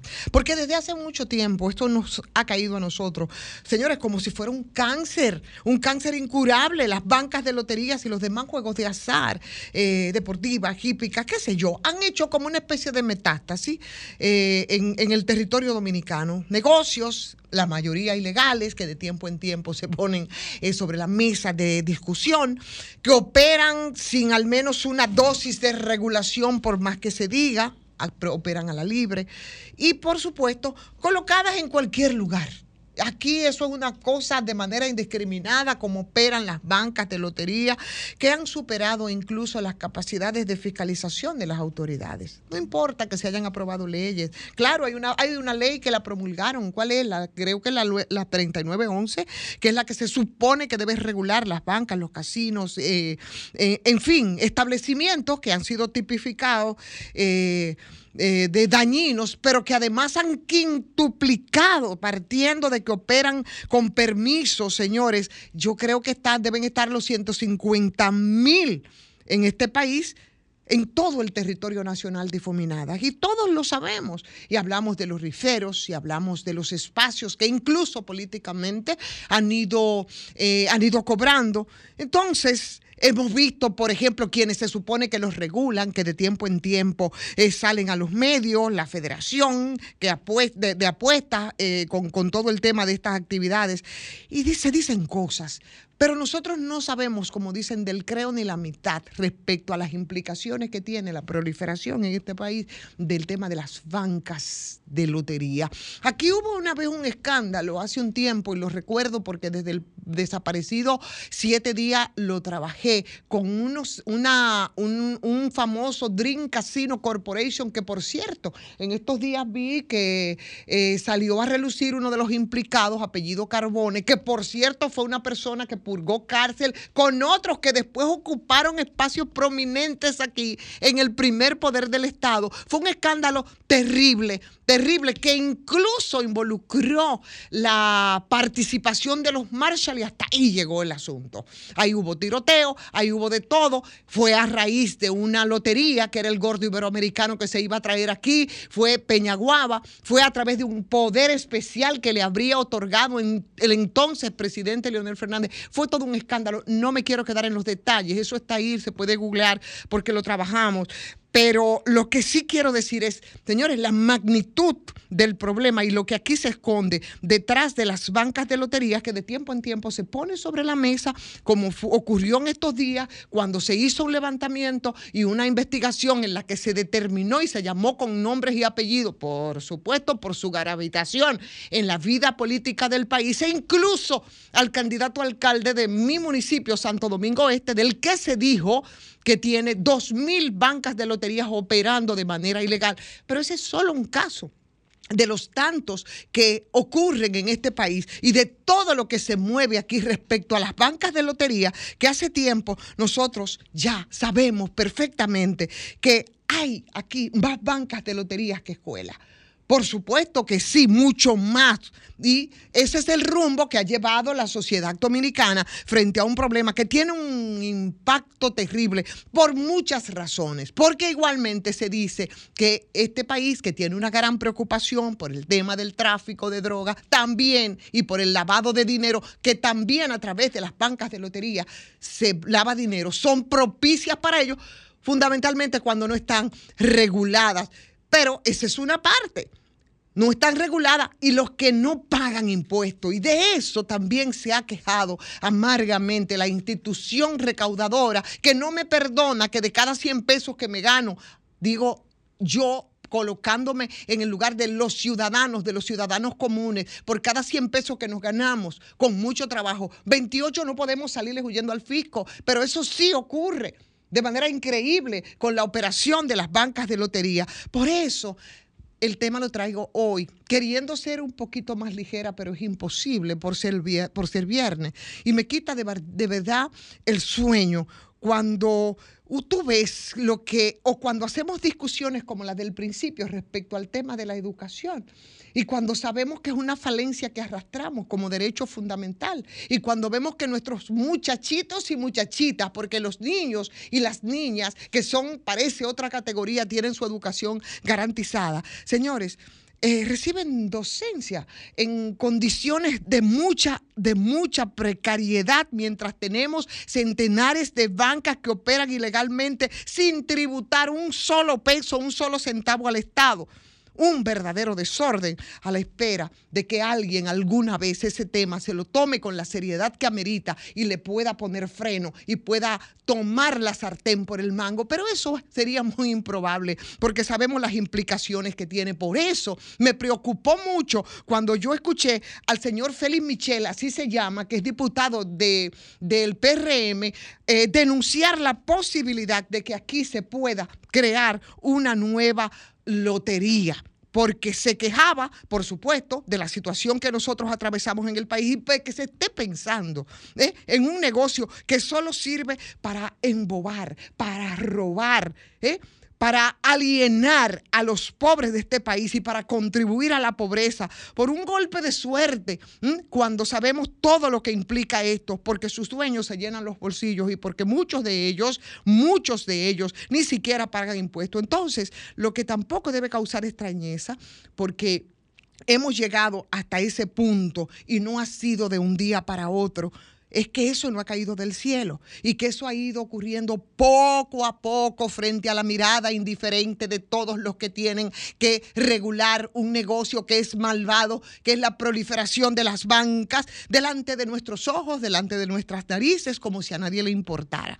Y un día, un buen día, también ocurrió que los dueños y los propietarios de las bancas de loterías y apuestas se convirtieron en un bloque, en un bloque legislativo importante que gravita aquí en el primer poder del Estado, tan representativo, señor, en su composición, como es la Cámara de Diputados o como son los partidos que les han abierto sus puertas, muertos de la risa en un proceso que definitivamente ha implicado una cualquierización una cualquierización y una degradación para la vida política del país. Y eso definitivamente, a la larga, podría tener un costo que sería fatal para todos.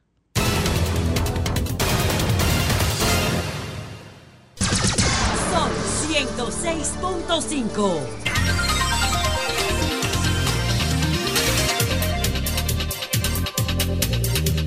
Esta maldita maldición. ¿Qué es eso? Pero es que es verdad. Es verdad que Claro. No, es verdad que lo Claro dijo. que es verdad. Es verdad que lo dijo. Y es verdad que una maldición. de la estructura es una tautología. Bueno, por una figura, una Sí. figura estilística para realzar un mensaje Sí, también. es porque es una repetición de lo mismo. una Eh, pero Feli Lajara. Una maldita maldición. No, no, no. Feli Lajara. Félix Lajara. Cuidado, que de tu líder que vamos a hablar.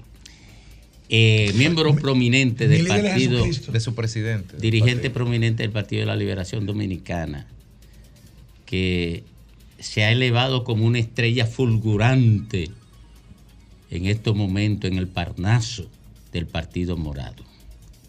¿Pero quién? Félix. Félix, ¿tú estás envidioso? No, no, no. Del no. primo, Pues imposible. déjame Yo- presentarlo. Yo lo proyecté. No, pero no me interrumpa. No me interrumpa. Desde que yo era joven era Te un voy a de- chamaquito. Déjame convertirme en Fafa. Muy bien. No me interrumpa. Por favor. por favor. no. Déjame convertirme no en dice, por Fafa. favor, no le dice, di que, pero aguántate. Aguántate, Aguántate. sí. Déjame convertirme en Fafa. Eh, Grimer, déjame presentar a Feli Lajara. ¿Qué quiso decir el prominente presidente del PLD cuando dijo, usó esa tautología metafórica. Esta maldita maldición. Danilo, que tú puedes hacerle la crítica que tú quieras, pero tienes que reconocerle que un político ducho y fino, ¿verdad? Que en los últimos 30 años ha, ha gravitado en lo máximo de, de la política. Dijo lo mismo que yo tengo diciendo aquí. Hace tres meses, él lo dijo en un solo día. O sea, que Danilo te que, está copiando que a este país lo lleva en cuatro blogs. Pero él dijo, esto es una maldita maldición. Pero una pregunta, Danilo no es economista. Claro, economista. Y en economía donan álgebra. Sí, claro que sí. Porque en álgebra negativo con negativo da positivo. Maldita maldición anula la maldición. No, pero tú sabes lo que él quiere Ah, decir. Es una metáfora. Es una No, eso metáfora. es álgebra, Es una eso es metáfora. álgebra, Es metáfora, no es No, no, pero- matemática, es metáfora. pero Danilo, yo no sé qué está pasando, pero él tiene que revisar su exposición pública y mediática respecto de la exposición pública y mediática del candidato. ¿Cuál es el candidato? Es que le sale mogollón. Óyeme, Mongollón allá en San Juan.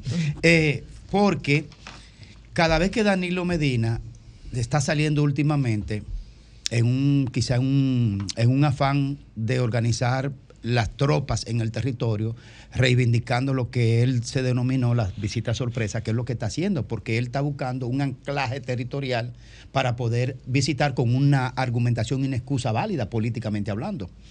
Pero el otro día dijo, "Mm, yo ando aquí como un cobrador, eh, cobrando que los favores que él le hizo a, lo- a la militancia que le devuelvan ahora con voto. O sea, cada vez que tú dices una argumentación de ese tipo que te da titulares, tú anulas a tu candidato que debe tener la primacía. de- del- ahora, que el Pero el candidato no se primero, ocupe. el primero Pero una antes de, ¿Eh? antes de él salir a cobrar, el zocaliñó primero. Sí, Tú recuerdas aquella sí. arenga de él, porque ustedes no, para que para que lleven anotaciones, no se mueven si no es con dinero. Tú, tú recuerdas después de haber perdido sí. las elecciones es la y por eso más cara. perdieron. Ah, ah. ¿Y ustedes pero, pero, pero, pero, votos? pero, oye, oye, oye, oye, oye, oye, oye. La maldita maldición de Sí, ahora ajá. le va a costar a, a, a Abel Martínez Una semana de- de dos semanas para reponerse Ay, de Dios. pares. ¿Qué titular puede sacar Abel Martínez ante la maldita maldición? Señores, es que esa es, esa es- esa es una visión personal. y ¿verdad? seguro no fue maldita, dijo, esta maldita maldición. Pero miren, miren, miren lo siguiente.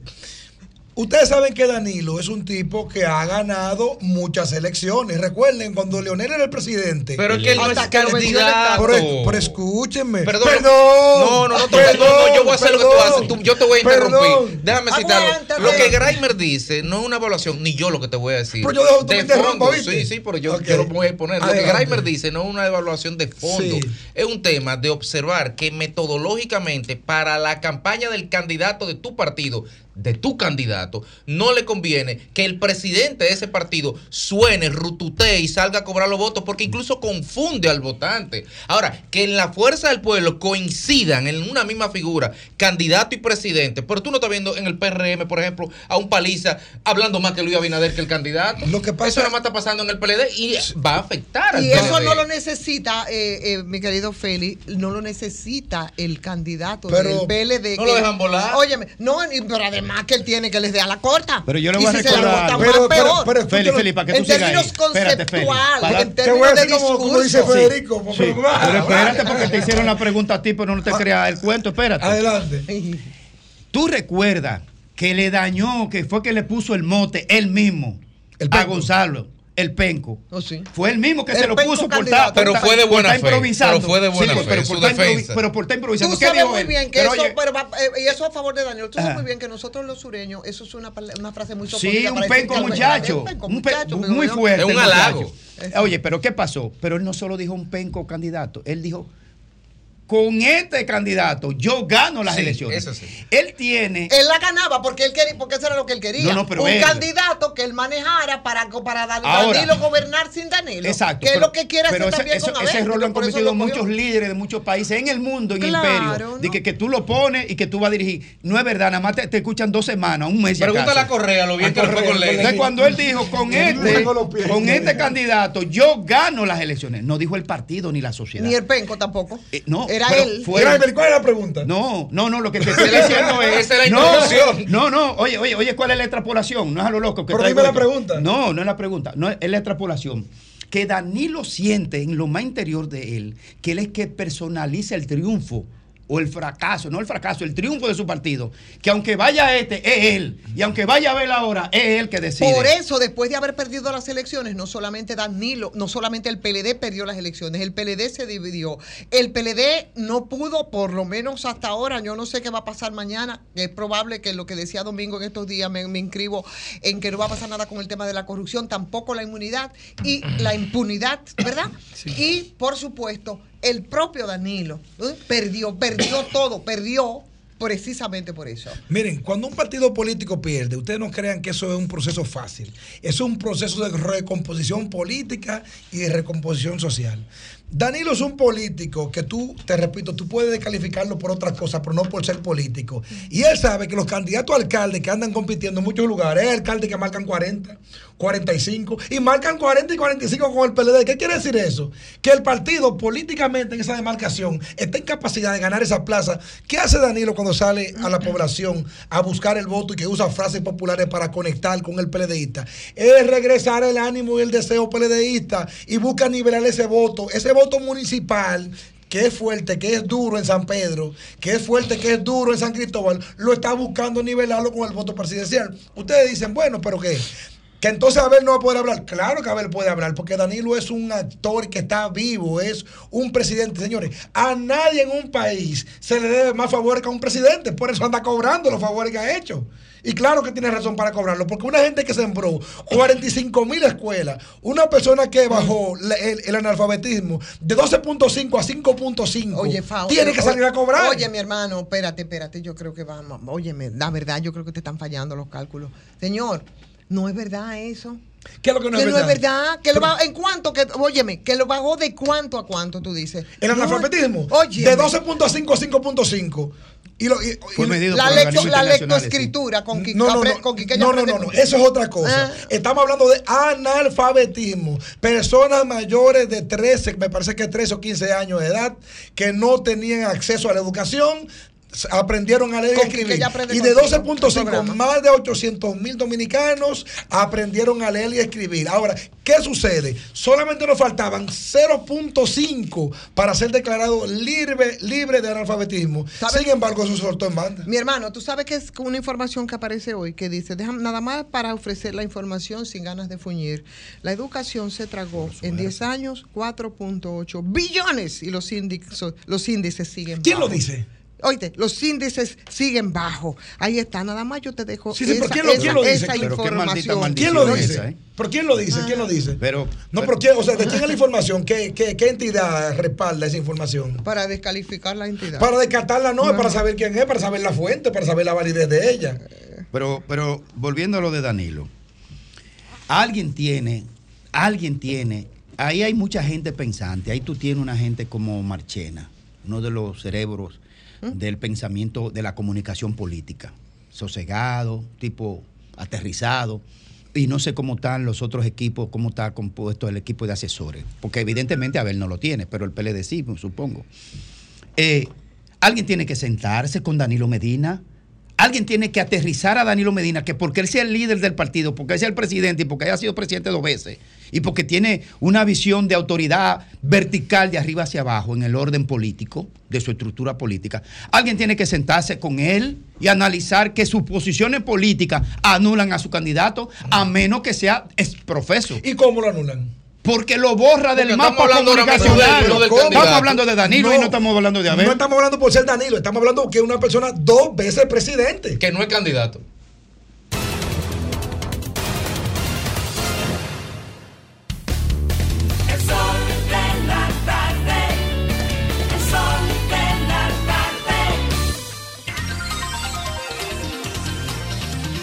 4.20 minutos, 4.20 minutos aquí en el sol de la tarde, en el sol del país. A esta hora, don Graimer Méndez. Gracias, Domingo, y gracias a toda la audiencia, a este formidable equipo Sol de la Tarde, Sol del País cada vez más vigoroso en RCC Media. Miren, eh, los aspectos de la política y la comunicación política, como casi todo en la vida, se constituye por la forma y en el fondo. El fondo es la sustancia, la forma es la manera en que se llevan los procesos. La sustancia es el fondo. Está en, en el fondo. Y la manera puede a veces ajustarse en materia de la conveniencia de la comunicación política. Digo esto porque pensando en lo dicho, en lo decidido por el gobierno y la respuesta que le dio en estos días el senador Bautas Rojas a la decisión del gobierno de sacrificar la población de gallinas ponedoras, ante una situación que parece que el gobierno no ha podido llevar adecuadamente, evidentemente, porque se han disparado los precios, aunque se suponía que los precios se iban a deprimir con un mercado cerrado, que es el mercado de Haití, de la producción de huevos, entre otras cosas. Pero extrañamente los huevos siguen carísimos, carísimos. Decía Bauta que si se eliminaba la población de gallinas ponedoras, se iba a disparar el huevo en 10 pesos o por encima de eso, lo cual afectaría la ya maltrecha situación de la economía familiar de la clase media y baja. Ha salido una información de que el 49% de la gente ha tenido que incrementar su gasto para la canasta familiar básica y a veces con deprimida, es decir, poniendo menos componente de la calidad de vida en, en- en el interior de los hogares. Entonces, dicho esto, uno pensando en otros gobiernos del propio PRM, que antes era PRD histórico, dice, pero caramba, han cometido hechos que evidentemente lo han marcado para siempre por ser unos estro- estropeadores de su propio eh, tomado, eh, de toma de decisiones en, la, en el gobierno. Aquí se eliminó la población de cerdos criollos en el gobierno de Antonio Guzmán Fernández a propósito de una situación de eh, fiebre porcina en algunas áreas y el gobierno decidió eliminar la población criolla de cerdos una impronta que estaba imponiendo los Estados Unidos para introducir la- los, cerdos, estos que conocemos, gringos, como se le decía, pero también para imponer una agenda de importación de los productos de eh, consumo para la producción porcina. Bueno, se eliminó en el gobierno de Guzmán, se eliminó la producción de cerdos criollos. Más adelante se hizo muy famoso una situación que el propio presidente en producción lechera botó la leche al río. Kilos y kilos de leche al río que se hizo famoso de que el gobierno botó la leche al río por un tema de producción lechera. Pero también, pero también en el gobierno de Hipólito Mejía, también del PRM, PRD en aquel momento, en un arrebato de ejercicios extremo de poder, como lo es Hipólito Mejía, que tiene esas características, pues se quemaron plantaciones de arroz. En el gobierno de Hipólito Mejía se hizo famoso que se quemaron plantaciones de arroz en un país pobre. En un país pobre quemando el arroz cuando todos sabemos las necesidades. Bueno, por eso se les revirtió después. Porque después hizo falta producción de arroz, pues entonces, entonces se encareció el arroz y hubo que importar arroz. Pero como un presidente manda quemar plantaciones de arroz en un, en un pueblo con, con- con- con millares, millones de gente hambriada, y más en aquel momento que hubo una crisis increíble. Entonces, si usted se fija, ¿por qué a veces el fondo es importante, pero la forma define y sella entonces para siempre un hecho y sobre todo en materia política y más si es consistente con sus gobiernos, en este caso partidario. Bueno, ahora recientemente, ante la, la ineptitud en el manejo del tema de la crisis de los huevos, entonces el presidente Abinader manda a sacrificar la producción de gallinas ponedoras, la, la- la población de gallinas ponedoras. Si se fijan, hay una constante de un comportamiento que no se compadece con lo que es un pueblo, que lo que necesita es mayor producción para alimentar este pueblo, que se puede incrementar en los planes sociales, en la cadena de transmisión de los, de los planes sociales, pero no sacrificar la población de, gallinas ponedoras en este país para, para presionar el precio del huevo y que se mantengan carísimos como están. Entonces, le decimos al gobierno del, del PRM de Luis Abinader que revise la historia y que sepa que la población está observando de cómo decisiones tan, tan, que afectan tanto lo que es la población, tanto en el precio como la alimentación, y un pueblo que reclama que no aguanta más la canasta familiar. El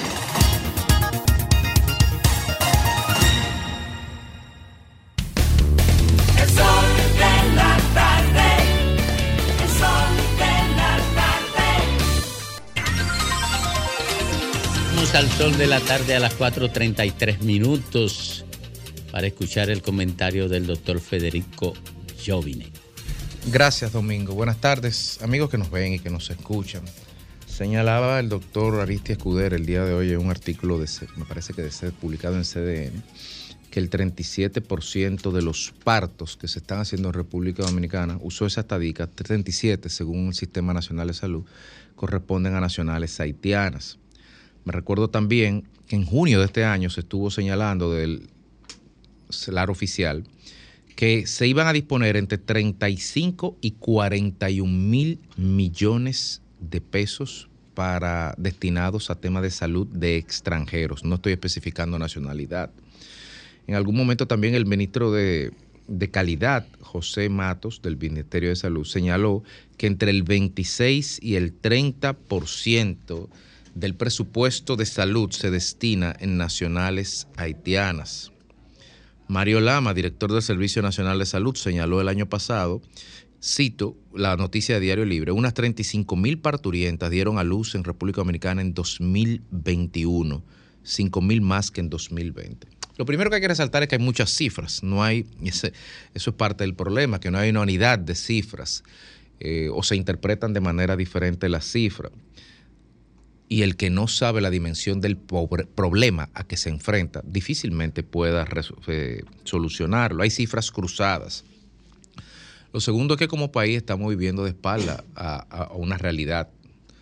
Y estoy tomando este tema simplemente como uno de los tantos desafíos que comporta la migración irregular, desbocada y desmedida haitiana hacia territorio dominicano. Uno de tantos, me enfoco ahí simplemente, porque, y el doctor Ricardo Nieves lo ha señalado varias veces aquí, es una bomba de relojería que, se nos, que estamos montando. Porque si tuvimos problemas en su momento con la sentencia 138-13 del Tribunal Constitucional, que fue 168-13, gracias, Kramer, eh, que fue medianamente subsanado con mucha firmeza por el gobierno de Alilo Medina con la 169-14. Si ese problema se dio en ocasión a cifras ínfimas acumuladas durante décadas de irresponsabilidad, con un marco constitucional sujeto a interpretación de ambos, en ambos sentidos, imagínense lo que sería tener aproximadamente 30 mil partos mensuales, anuales, perdón. Estamos hablando que dentro de 18 años, cuando empiece esa camada, ahí estamos hablando de cientos de miles de niños, hablaremos de cientos de miles de niños que no tendrán documentos de identidad, que no lo podrán tener a la luz de la constitución actual, porque, porque no hay un jus solis y porque definitivamente no tienen documentación de su país de origen.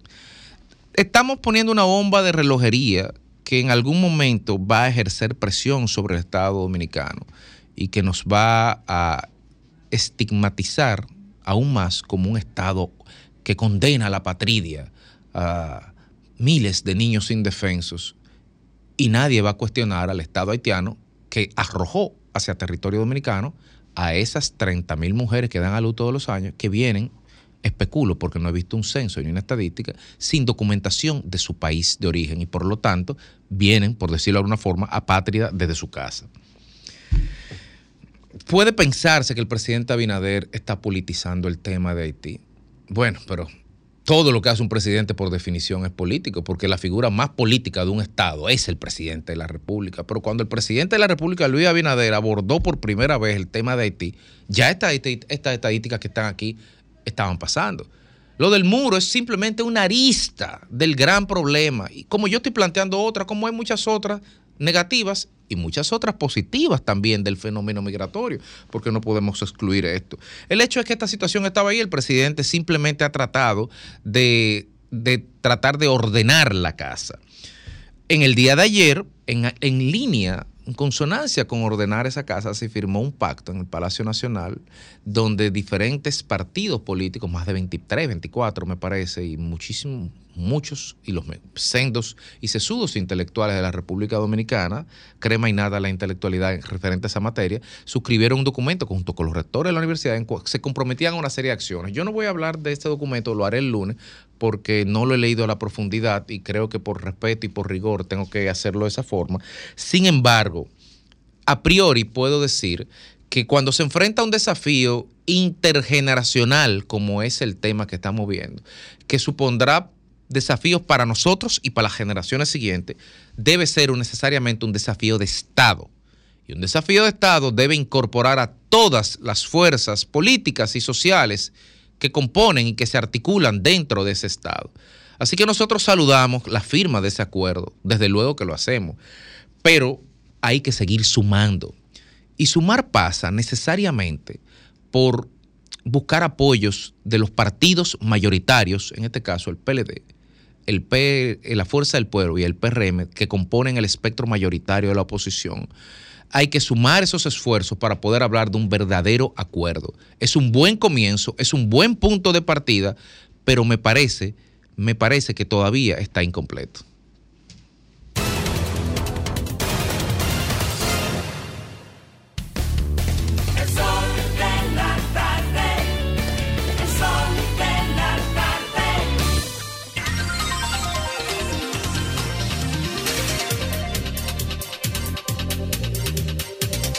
Nos retornamos, retornamos 20 minutos antes de las 5 y hoy tenemos, hoy tenemos el reporte de Padilla, de, Ra- de Rafael Padilla. Es que picante siempre. deja- Claro que sí. deja una pregunta y una cosa. Claro que sí, la novedad de Lea, de la producción de aquí, que por fin, por fin se puso a la altura.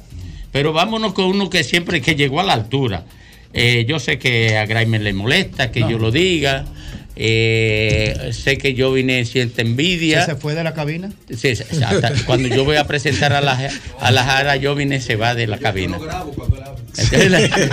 Por si acaso. Félix Lajara. Muchísimas gracias, Domingo. Miren, el tema haitiano es un tema que siempre que uno lo trata, debe hacerlo con mucho cuidado porque levanta el tema nacionalista y recuerden que ese tema, como hemos dicho en muchas ocasiones, la gente ni entiende, ni piensa, ni razona, solamente mira que le afecta a sus intereses como nacional de un país. Haití, aunque para nosotros es un vecino, para el mundo es una víctima por ser un país de corte negro. Inclusive la primera república negra del mundo, 1804, la primera independencia de Latinoamérica, solamente superada por los Estados Unidos en términos de tiempo por decirle.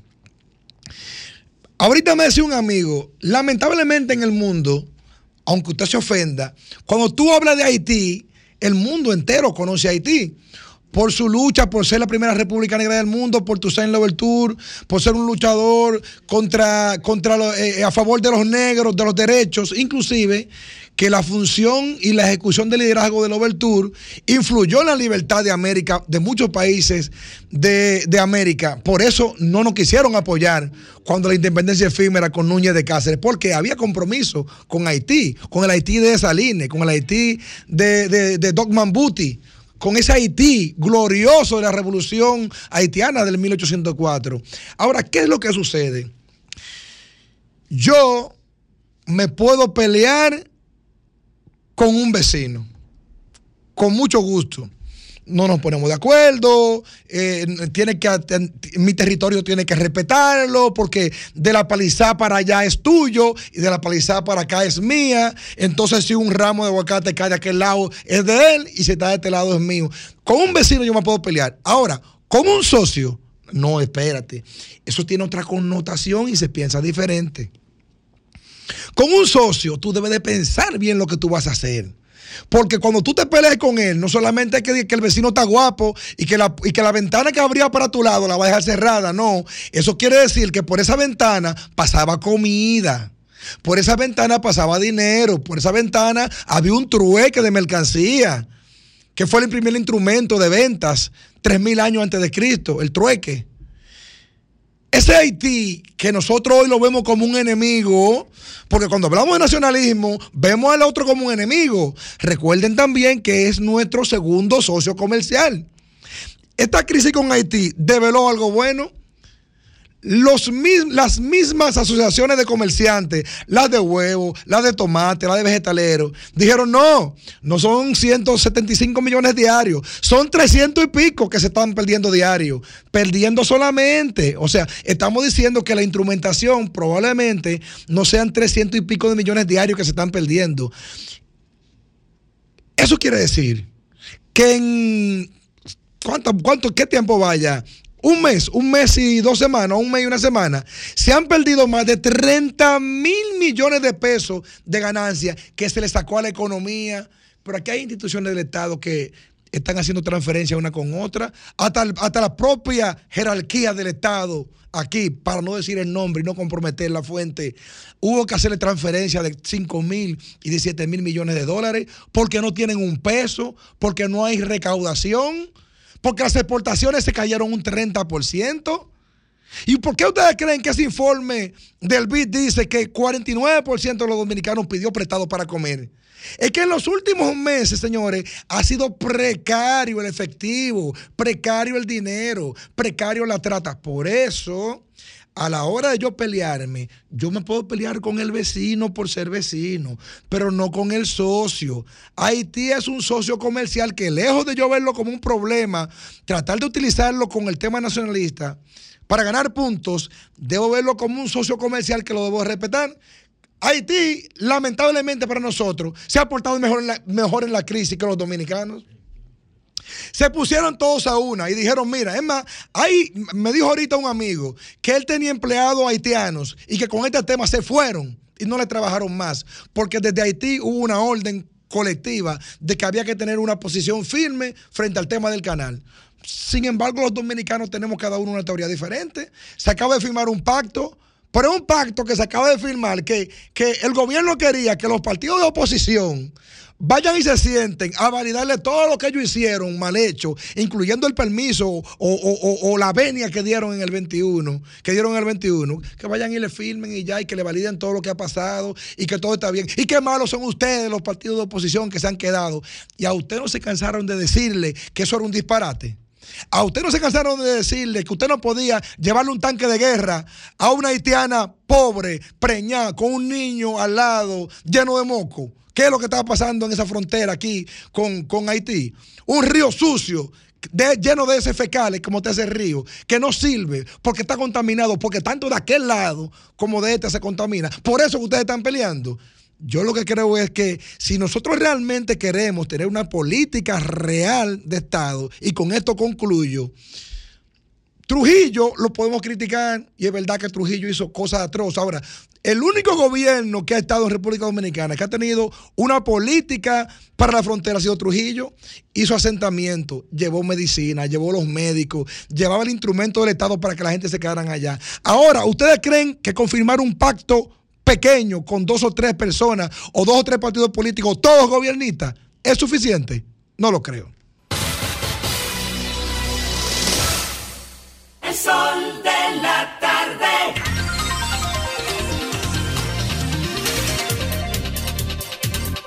con 47 minutos, 48 minutos, digo yo, ¿verdad? Así es que Domingo Páez, te doy las buenas tardes para tu comentario. Gracias, Reina. Nadie puede cuestionar en este país la capacidad política de Danilo Medina, tanto para interpretar proceso político como para dirigirlo. Yo lo conocí en 1981 como vicesecretario de organización del Partido de la Liberación Dominicana. Y luego lo observé dirigir innúmeras campañas electorales a un hombre de un peso como Juan Bosch. y de una capacidad y una formación intelectual y multicultural como Juan Bosch. Incuestionable su capacidad en la cultura política dominicana. Después lo vi dirigir campañas políticas a Leonel Fernández. Y lo observé dirigir sus propias campañas políticas, aunque tuviera jefe de campaña. Danilo Medina sabe lo que hay que hacer en una campaña electoral. Y se ha dado cuenta de que Abel Martínez sale como candidato presidencial no proclamado y se le monta en los primeros, las primeras semanas a Leonel Fernández con una diferencia de dos puntos, tres puntos por encima. Pero después Leonel Fernández comienza a crecer y Abel Martínez comienza a bajar. ¿Por qué bajaba Abel Martínez? Bueno, porque la lucha interna por una alianza, la lucha interna del PLD por una alianza con la fuerza del pueblo, invisibilizó la campaña de Abel Martínez, invisibilizó a Abel Martínez como candidato y los PLDistas estaban pensando en el horizonte político de una alianza con la fuerza del pueblo que convirtiera a Leonel Fernández en candidato presidencial de ambas organizaciones. Danilo Medina, que sabe el daño que le estaba haciendo esto a la, a la candidatura presidencial de Abel Martínez, vino a recatar a Abel Martínez. Y, lo vino, y vino a recatarlo y para ello tenía que usar frases estridentes, frases que lograran la mirada del electorado y la mirada de la militancia del PLD. De ahí surge la frase del cobrador. Y ahora surge la segunda frase de la maldita maldición. Son frases estridentes, señuelo, para capturar atención. Pero la gente no ve que lo que trata Danilo Medina es de recatar a Abel Martínez del ostracismo y la invisibilidad que la lucha interna del PLD lo sometió. Por eso surge Danilo Medina a competir con Leonel Fernández en el uso de frases estridentes que le permitan ver, que le permitan al electorado, al mercado electoral, ver a Danilo Medina y a través de Danilo Medina la candidatura de Abel Martínez. Aquí ya se anunció una alianza Recate RD y se anunció una alianza Reciclaje de la Corrupción RD. Ahora estamos presenciando una alianza interna en el PLD que se llama Rescate Abel Martínez.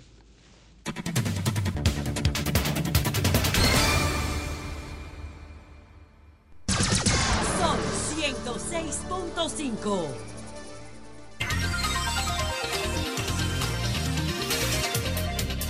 Finalizando, finalizando el sol de la tarde, el sol del país. Rescate Rafael Padilla. Adelante. Buenas tardes, Domingo. Buenas tardes, mi diputado de la circunscripción 1, Graimer Méndez, Najara. Y los... Buenas tardes, Padilla. Saludos. ¿Cómo tú estás? Graimer Banquetato de Hey, hoy. ¿Qué pasó? A ese es tú eres un bandido, Graimer. ¿Cómo es la vaina?